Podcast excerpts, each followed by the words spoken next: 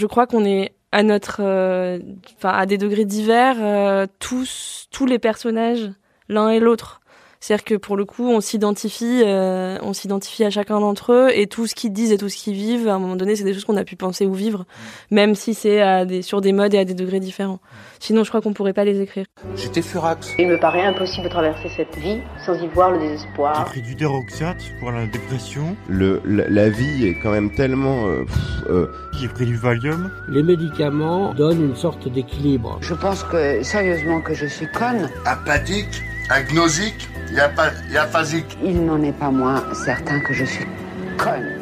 Les gens disent mais il est fou quoi. C'est un psychopathe qui est devenu cinglé. On, pense, on dort, on sue, euh, on pisse du capitalisme à, longueur de, temps et de journée. Une, mini communauté de deux pour l'instant. Oui. Ça se guérit pas, enfin moi je dirais ça, mais ça se soigne bien sûr. Bienvenue dans Les Garde-Fous, une émission qui part à la recherche de la folie d'aujourd'hui, en rencontrant des fous ordinaires et extraordinaires et qui est écouté aussi par toi, qui peut-être est fou, à ta manière.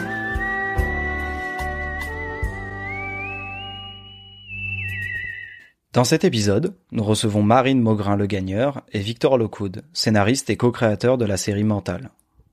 Sorti en octobre 2019 sur France TV Slash pour sa première saison et en avril dernier pour sa seconde saison, cette série explore l'univers de la pédopsychiatrie en racontant la vie de la clinique des Primes Verts et de ses jeunes patients. Nous revenons avec eux sur les enjeux d'écrire une série sur la thématique de la santé mentale et de la jeunesse et ce que cette écriture a pu leur apporter. Attention, cet épisode contient quelques spoilers de la première et seconde saison de la série. On vous préviendra avec ce beau signal.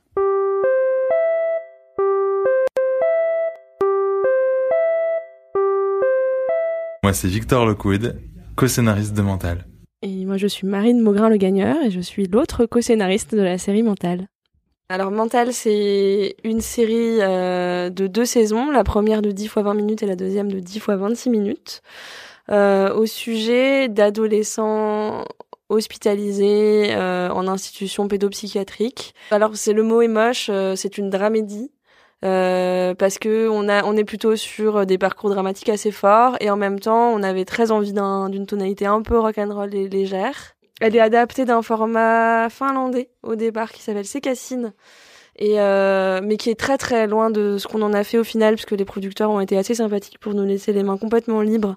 Moi cette série je la caractérise par euh, l'envie de, de, de rendre compte d'une espèce de flamboyance et d'une force de vie adolescente et, en particulier par ces adolescents là qui vivent des choses compliquées mais aussi du coup de montrer la complexité de, de ce qu'ils vivent médicalement et de montrer la noirceur parfois euh, de ce que ça implique en fait. Donc trouver l'équilibre entre voilà quelque chose de très fun, très pop et aussi de très dur parfois et de très vrai j'espère. Donc elle est euh, réalisée par Simone Baptiste Beroun et produite par Augustin Bernard chez Black Sheep et visible sur France TV slash gratuitement.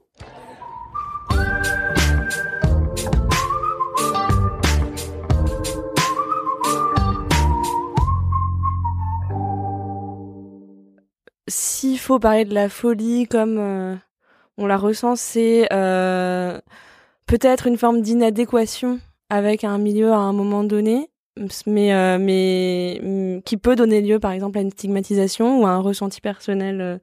se sentir en, en inadéquation avec son milieu, c'est ça nous arrive à tous on avait envie, on avait à cœur de, de justement décatégoriser les gens euh, qu'on perçoit comme fou et de et de et de donner à voir et à comprendre que euh, en fait on fait partie d'un vaste panel et que tout est un spectre et qu'on se situe dessus et qu'en plus on varie enfin qu'on bouge sur ce spectre au fur et à mesure de la vie euh. et réfléchir aussi à, à ce qu'on considère comme valide euh, en termes de, d'expérience, de, d'émotion, de sensations, c'est-à-dire qu'on a toujours tendance à dévalider euh, la parole des gens qu'on catégorise comme fous.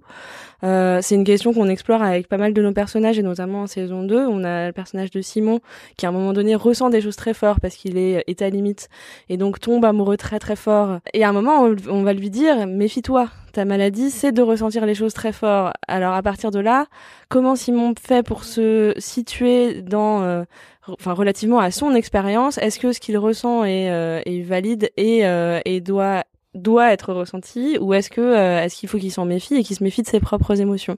C'est vrai que ce qui est intéressant quand on travaille notamment sur des populations adolescentes, euh, elles attendent beaucoup euh, d'être catégorisées ça aide d'être diagnostiqué parce qu'à un moment donné, on ressent quelque chose, on a l'impression de pas aller bien, on a l'impression de pas être en adéquation globalement avec les gens autour et de pas bien fonctionner.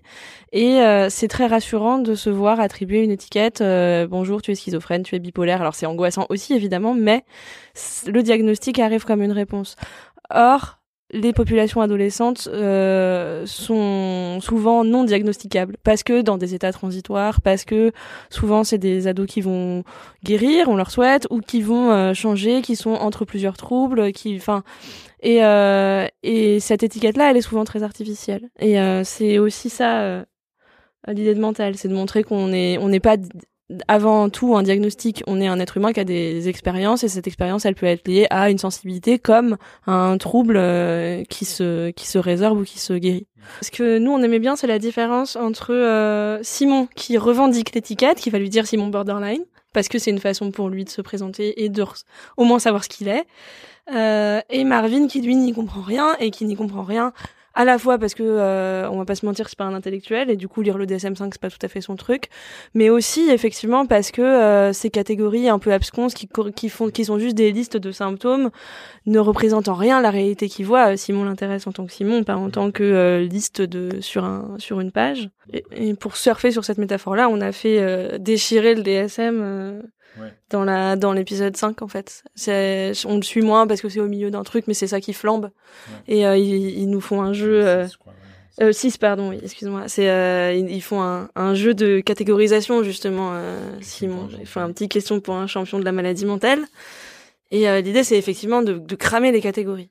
Et pas parce que le DSM-5 a tort, le DSM c'est un c'est un manuel qui aide au diagnostic mais qui n'est intéressant que comme ça. T'as pas capté qu'on était dans un asile de fous là?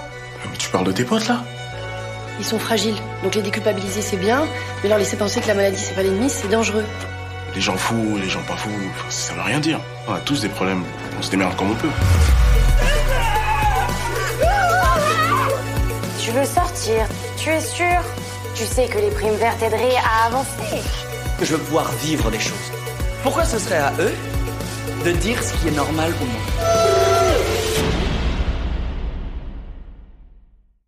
Euh, je crois qu'on ne devient pas euh, scénariste par hasard, que c'est aussi une façon, ce qu'on appelle la sublimation, non euh.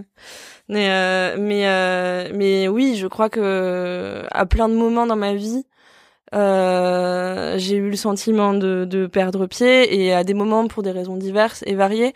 le truc le plus le plus évident pour moi, c'est que j'ai j'ai été j'ai j'ai eu des crises d'anorexie assez violentes et assez tard pour le coup. J'ai à aux alentours de 25 ans, alors que c'est un truc qui m'avait pas du tout touché adolescente et qui me paraissait hyper loin. J'avais une copine euh, euh, anorexique qui avait été anorexique adolescente et avec qui je discutais de ça et qui me racontait ce truc-là et moi je lui disais ouais ça m'arrivera jamais, j'aime tellement manger.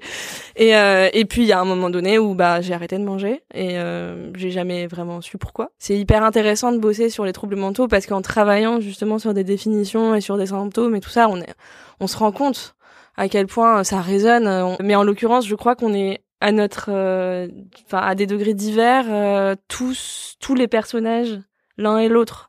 C'est-à-dire que pour le coup, on s'identifie, euh, on s'identifie à chacun d'entre eux et tout ce qu'ils disent et tout ce qu'ils vivent, à un moment donné, c'est des choses qu'on a pu penser ou vivre, même si c'est à des, sur des modes et à des degrés différents. Sinon, je crois qu'on pourrait pas les écrire. J'ai une espèce de passion pour Max que j'ai nourri quand même de pas mal d'expériences personnelles. Et euh, mais en même temps, euh, j'aime tant Mélodie qui est son exact inverse et qui, est, qui a quand même. Euh, et des fois, il nous ressemble et des fois, il nous ressemble moins, mais c'est ce qui provoque nos disputes de scénaristes. c'est à un moment, on n'a pas forcément envie de les voir bouger de la même manière, mais on est peut-être plus loin d'une Estelle, par exemple, qui pour le coup vit des des expériences radicalement limites. Et encore, parce qu'elle, elle vit des choses très simples de, de vouloir se connecter au groupe et de vouloir, euh, de vouloir exister parmi les autres. Et en fait, ça, je pense que vraiment, on l'a tous vécu à un endroit. Et donc. Euh, oui, c'est ça, c'est qu'elle est, elle, euh, elle n'a pas la même expérience que nous, mais par contre, elle a le même désir. Et en fait, je pense qu'on procède comme ça. Nos grandes questions à la, à la racine de ce qu'on développe, c'est quelle est la grande question presque philosophique de tel personnage, quel est son désir, mais très, très simple, très, très humain et on part de là et ensuite on rajoute des couches. Mais en fait il faut que ça parte de quelque chose de très très oui très très primaire en fait euh, de, de je sais pas mais de qui suis-je de pourquoi je suis avec les autres de est-ce que est-ce que éprouver des choses ça me fait peur enfin et c'est des trucs aussi basiques que ça. La, la le sentiment d'être en fait très très proche de de gens qui qui ont des pathologies comme ça, alors à mon niveau, c'est-à-dire que je vais pas prétendre que je sais ce que c'est l'expérience de schizophrénie ou quoi, mais mais il y a quelque chose de voilà, ça fait vraiment à la fois relativiser ce qu'on vit nous et à la fois euh, ben on se sent on se sent on, on, on, a perdu cette notion du fou et pas fou quoi donc oui moi je sais pas si j'ai si ça a radicalement euh, enfin ça a changé nécessairement mon regard sur euh, sur le trouble mental parce que j'ai appris des choses mais je sais pas si ça a radicalement changé ma position vis-à-vis de ça. Au sens où moi j'ai allé voir un psy depuis longtemps déjà. Et euh... je crois qu'on écrit toujours des personnages qui se situent sur un spectre euh... euh sur ce spectre-là quand on veut les rendre euh, aussi euh, fragile, attachant, euh, intéressant. Euh, écrire Normalman, c'est pas très intéressant en fait. Bah oui, non, moi c'est ça aussi. C'est peut-être prendre conscience de l'étendue du spectre de la santé mentale, quoi. Et, et vraiment, on a ce propos-là qui paraît un peu pédago et un peu machin, mais c'est vraiment ça, c'est que c'est qu'on est vraiment tous touchés et tous concernés. Et, et, je me, moi j'avais cette impression que quand même il y avait des gens qui s'en sortaient bien, quoi, et qui avaient pas de problème et que et que ça allait et que jamais ils, avaient, ils étaient traversés par quoi, que, ce soit. Or euh, voilà, en creusant, on se rend compte que vraiment euh, tout le monde doit gérer euh, ces trucs à soi quoi. Thank you.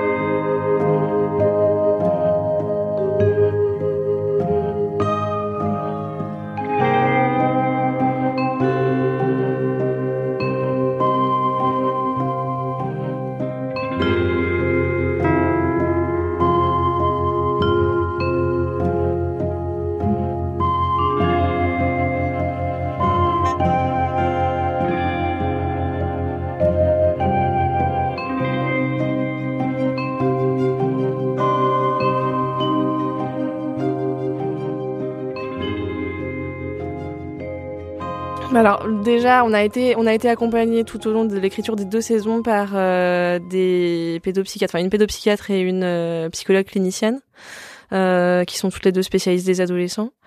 Euh, et elles nous ont accompagnés depuis le tout début jusqu'à jusqu'à la fin, c'est-à-dire qu'elles nous ont ouvert la porte, ouvert la porte de euh, de leur centre et euh, elles nous ont permis de rencontrer des soignants, des patients. on a discuté avec eux, elles elles ont lu les textes.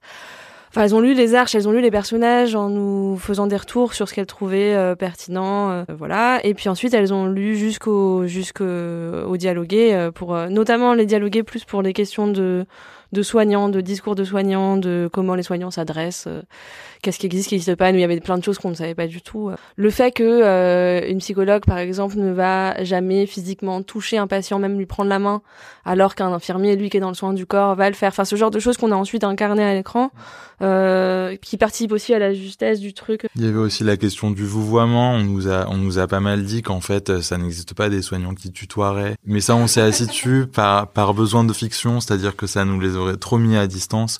Et, euh, donc on, s'est accommodé de ça. Il y a des choses oui qu'on a complètement choisi d'ignorer parce que euh, en l'occurrence ça ne nuisait pas au propos général sur euh, la pédopsychiatrie et que ça nous permettait d'être dramaturgiquement plus intéressant. Mais par contre on s'est assuré avec elle de pas être en contresens jamais et de pas raconter n'importe quoi. Puis effectivement on a du coup rencontré des, patients, on a visité des lieux très différents. On a été euh, en hôpital, en service euh, hospitalier, on a été dans une clinique beaucoup plus fancy, on a on a ensuite un peu choisi la vision qu'on avait envie de d'en donner parce que l'idée de mental, c'est quand même à un moment donné d'engager euh, une discussion avec les adolescents et de leur dire que s'il y a un moment ça va pas, c'est pas nécessairement extrêmement grave, qu'on a le droit d'aller pas très bien et que surtout il faut en parler et pas s'enfermer dans un truc d'angoisse de je suis cinglé et euh, et, euh, et tant pis pour moi. Et l'idée, c'était de pas générer de la peur autour de l'institut psychiatrique en en faisant une peinture un peu pop culture, vol au-dessus d'un nid de coucou.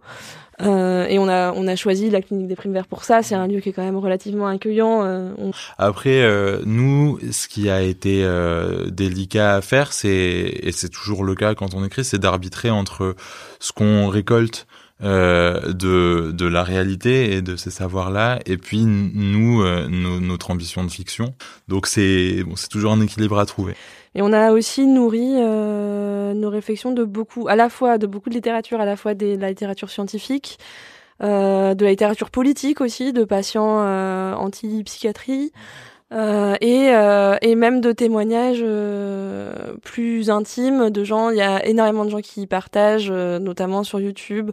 Il y a des journaux intimes entiers hein, de, de, jeunes bipolaires ou jeunes borderline qui, qui racontent un peu leur expérience. On a mené quelques interviews. On a, on a, on a, on a, fait beaucoup, beaucoup de recherches. On voulait absolument pas dire de bêtises. C'était important. On a eu des retours, euh, notamment de, des associations de malades de, ou de ou de pardon ou de familles euh, et, euh, et aussi des retours de soignants. En général, les gens sont contents. On a rendu une forme de réalité, en tout cas, on a rendu accessible une forme d'expérience. les soignants sont en général assez satisfaits. Euh, chez les patients, il y a ceux qui trouvent que c'est extrêmement juste, et puis il y a ceux qui, évidemment, euh, trouvent que c'est très très loin de leur expérience à eux. Pas nécessairement dans la représentation des troubles, mais dans la représentation de l'internement. Euh, parce que forcément chacun a son histoire et euh, mais moi c'est ça qui m'a c'est ça qui m'a frappé quand même c'est qu'on a on a on a eu plusieurs débats sur internet sur qui partaient de gens qui disaient non non mais c'est pas sérieux, c'est de la télé, ça se passe pas du tout comme ça. Moi, si les psys étaient gentils, ça se saurait. Enfin voilà. Et il y a eu pas mal de discussions derrière qui disaient, enfin qui comprenaient que nous, on n'avait pas une vocation de montrer la réalité de l'internement au sens large, mais juste une, une expérience et une réalité parmi d'autres euh, de, de, d'un, lieu comme celui-là. Et ce qui est drôle, c'est qu'on a mesuré aussi que chacun a un peu son cheval de bataille et c'est normal. Mm.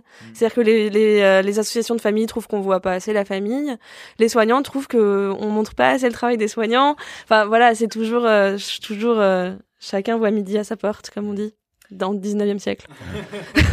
Mais nous, notre projet, c'était quand même de rester euh, avec les ados et au niveau des ados. Donc ça, on, assume les choix qu'on a fait d'avoir peu de parents et, et peu de soignants ou des soignants en soutien. Mais c'est vrai qu'on a peu de scènes avec seulement les soignants entre eux. Quoi. À tous ceux qui nous voient comme des bugs à réparer, aux psychologues, infirmières, profs qui nous disent comment vivre et qui on doit aimer.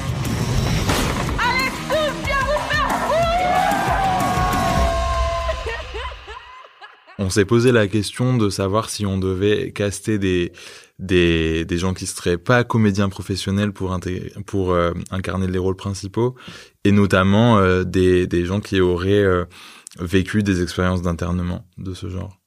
Alors, il faut quand même replacer le truc dans son contexte. C'est que mental, donc au moment où moi je rentre sur la série et où Victor et juste en discussion avec Augustin sur ce que va être le projet. On est en on est fin septembre 2018 euh, et on commence vraiment à travailler ensemble, c'est-à-dire à commencer les recherches en fait en octobre 2019. Le projet c'est de rendre les dialogués euh, 2018 pardon et euh, le le projet c'est de rendre les dialogués fin janvier 2019 c'est c'est vraiment très très très court.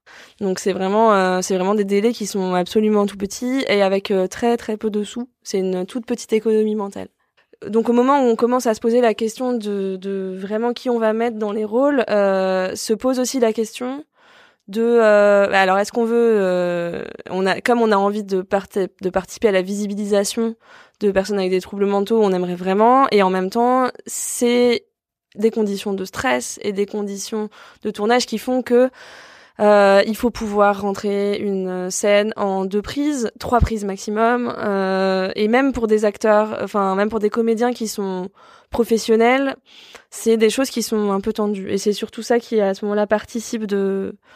Je pense qu'on se serait encore davantage posé la question si il s'était pas imposé très vite au casting. C'est-à-dire qu'on a des comédiens qui euh, qui quand même incarnent hyper bien nos, nos personnages et euh, à un point où ils aiment pas qu'on dise ça, hein. mais euh, mais ils sont un peu les persos quand quand le enfin quand Louis Pérez arrive, en fait il vient passer le le casting pour le personnage de Marvin et il est absolument génial. Il est pas du tout Marvin, nous, à ce moment-là, on n'a pas encore trouvé le, le, comédien qui jouera Simon parce qu'en plus, on, on, avait plutôt envie d'un comédien comme il, Simon est adopté au départ. Nous, on l'imaginait, euh, on, on, pensait qu'il viendrait euh, d'Asie du Sud-Est. Enfin, on avait euh, et on, on, on, galérait un peu à trouver le, le, comédien parfait. Et quand, quand on voit Louis Pérez bouger, on se dit, mais en fait, c'est Simon. Enfin, peu importe, on va, on va retravailler Simon pour qu'il, pour qu'il corresponde euh, au comédien. Et, euh, et Louis l'incarne à la perfection aussi parce qu'il a cette, cette énergie-là. Et quelque part, comme ce qu'on se disait, c'est quand même que, bah, il n'y a pas d'un côté les fous et puis les pas fous. Euh, certes, ils n'ont pas une expérience d'internement, mais euh, je pense qu'il s'identifie aussi euh, quelque part à ce qui est vécu. C'est une série qui est qui est qui a quand même une visée pédagogique et une visée quelque part politique, même si elle n'est pas politicienne. Euh, et, et on fait très attention effectivement à ce qu'on à ce qu'on dit, pas parce qu'on a peur de froisser, mais parce, parce qu'on a très peur de dire des bêtises. Puis ça fait partie de des des des, des douleurs de nos personnages parfois d'être considéré un peu trop vite comme fou. Enfin, on se l'a dit au début, mais euh, c'est des mots qui heurtent en fait, des mots qui font mal, et, et aussi pour nos spectateurs euh, qui sont euh, concernés par cette question. Voilà, il faut il faut qu'on soit hyper rigoureux et vigilant sur comment on nomme les choses parce que c'est déjà des stigmatisations, c'est déjà des violences. Ça commence par là en fait. Donc il faut qu'on soit très clair sur comment comment se disent les choses et comment elles se disent bien, quoi.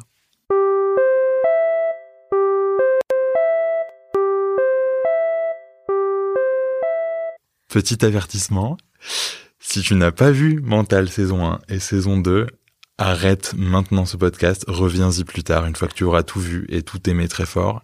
Alors je pense qu'en saison 1, euh, on s'est abstenu de faire ce genre de choses parce que on veut pas systématiser l'idée que euh, le trouble mental serait nécessairement lié à un trauma euh, d'origine. Ça l'est parfois et parfois pas.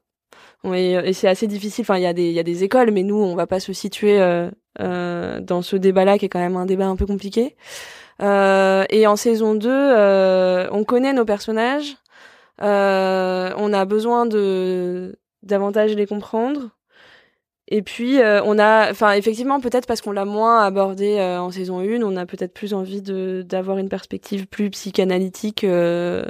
Ouais, le tout c'était de ne pas dire que euh, que tout part de, comme tu dis, d'un d'un trauma d'enfance parce que c'est c'est pas vrai.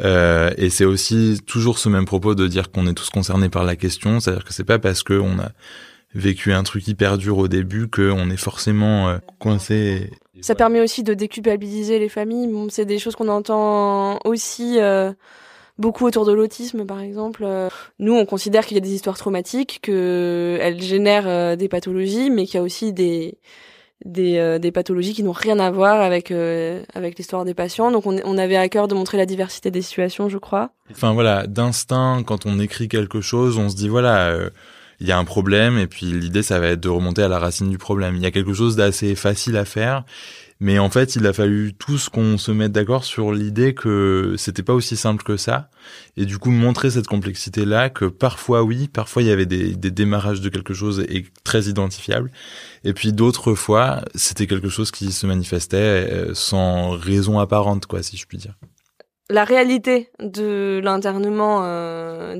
d'adolescents, elle, est quand même qu'il reste pas là longtemps. Euh, trois mois, c'est déjà très long pour euh, pour euh, pour des ados.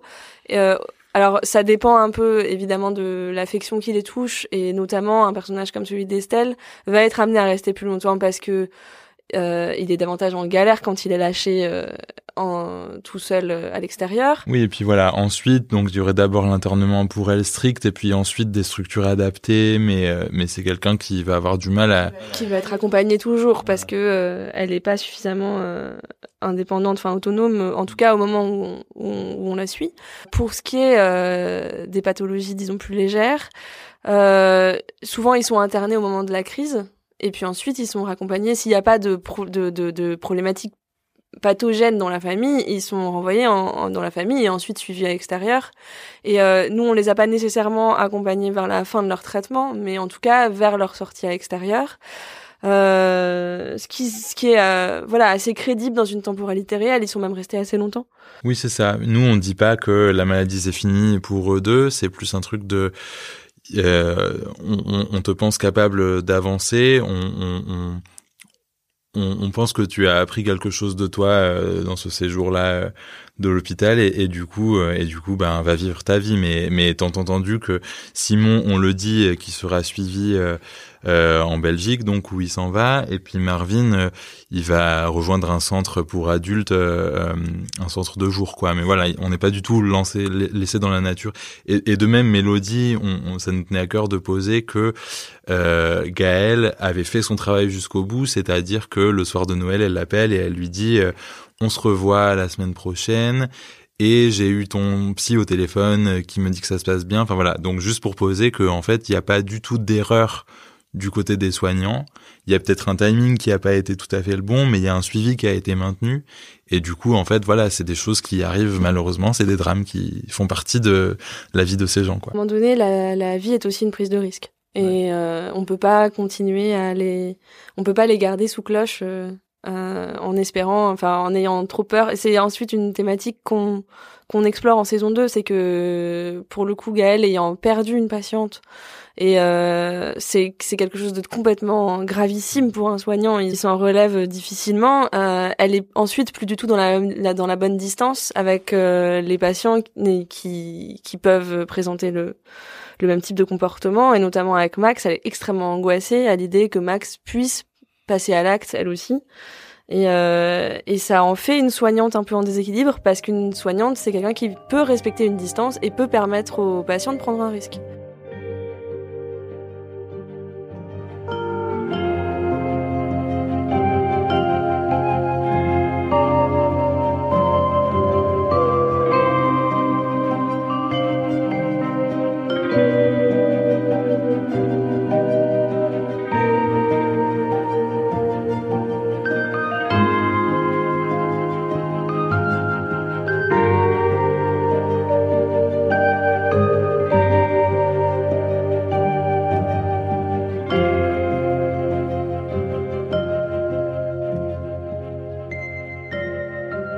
Dire, c'est que hum, Mental saison 2, enfin Mental, Mental tout court, existe grâce à des gens ambitieux qui sont à la fois notre producteur mais à la fois Cénet Dab à France TV Slash. Cette série, elle s'est faite avec très peu de moyens, c'est vrai, mais euh, la liberté qu'on y a trouvée en tant qu'auteur, elle est un peu inestimable.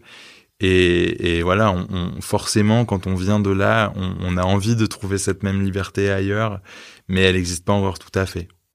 Et ils ont été assez enthousiastes et jamais limitants sur. Euh, enfin, nous, on a envoyé nos, premières haches en disant, en se disant, jamais ça passe euh, cette histoire. Enfin, ces gamins euh, irrévérencieux. Euh, qui font n'importe quoi. Enfin, je veux dire, c'est, c'est, on est sur le service public, on va se prendre des retours qui vont nous demander de baisser les curseurs. Notamment sur le, le parler et le parler cul ado. On a une amorce stub quand même, on en est hyper fiers. Elle est floue, mais elle est là. Euh... mais, du coup, c'est vrai qu'on a été surpris de la grande liberté de parole qu'on nous laissait. Donc ça, ça a été très cool. Et il a fallu constituer une équipe capable de bosser dans des conditions pas faciles parce que vraiment, on a tourné hyper vite. Enfin, c'est... Euh, euh, c'était, euh, je vais peut-être dire une connerie, mais je crois que c'était 10 minutes, un peu plus de 10 minutes utiles par jour sur le plateau, ce qui est dément. Enfin, je veux dire, c'est deux fois plus que n'importe quelle série en France.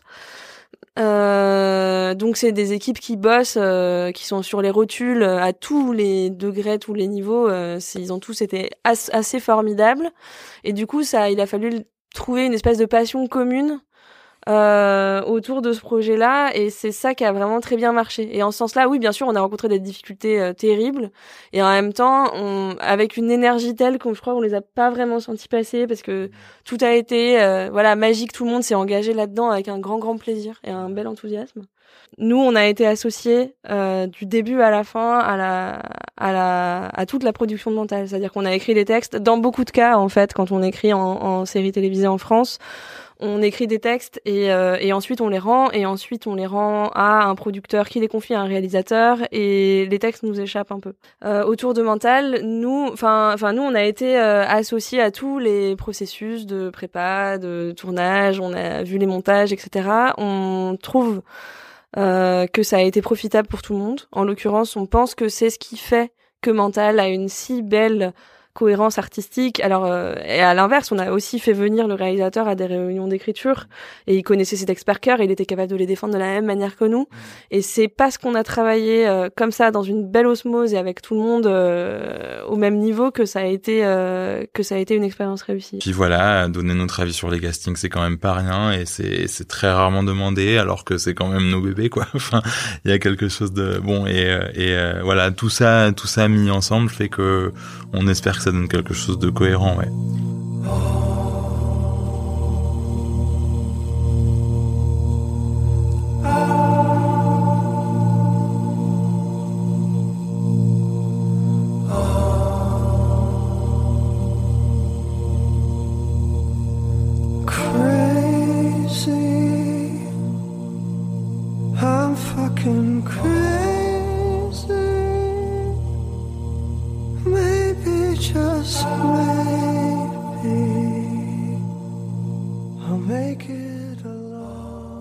Ma passion du moment, qui est plus euh, liée à moi, mais finalement à une humeur que dégagerait la série, euh, c'est, euh, je la trouve chez Odezen et elle s'appelle Sous le vent. Mais c'est vraiment hyper perso et c'est une histoire de mélancolie.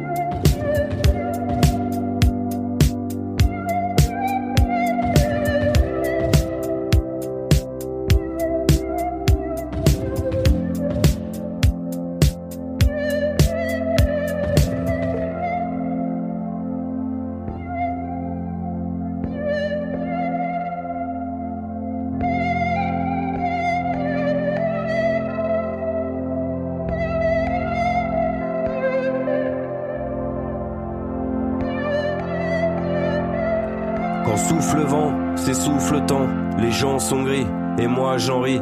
Laisse même mes dents prendre le soleil. Je ramène ma fraise là où c'est triste, je te prends la main. Sentir couleur, structure, culture en auxiliaire. J'ai l'air de faire des rimes vivantes. On tourne en valse, loin du ciment. Les grandes ce monde, je les calcule pas. Ça me fout la gerbe de voir la merde. Alors je me perds dans le fond de tes yeux et je danse avec, avec les deux. Allons plus loin, en autarcie, voir comme c'est beau, les ciels pluvieux, qu'un jour pluvieux, je puisse dire comme tout est beau avec le sourire et nique sa mère. Je veux la lumière, je veux des choses primaires, le vent clairet, l'esprit serein, le chant du ciel et l'amour des chiens, l'amour de ma mère, ça me suffit pas. Je voudrais qu'elle aime la terre entière, mais ça les gens apprécient pas. Ils disent qu'il faut rester au pas. Des fois c'est sec comme une biscotte. On n'aime pas le mec qu'on est devenu. On se laisse berner par le du toc et on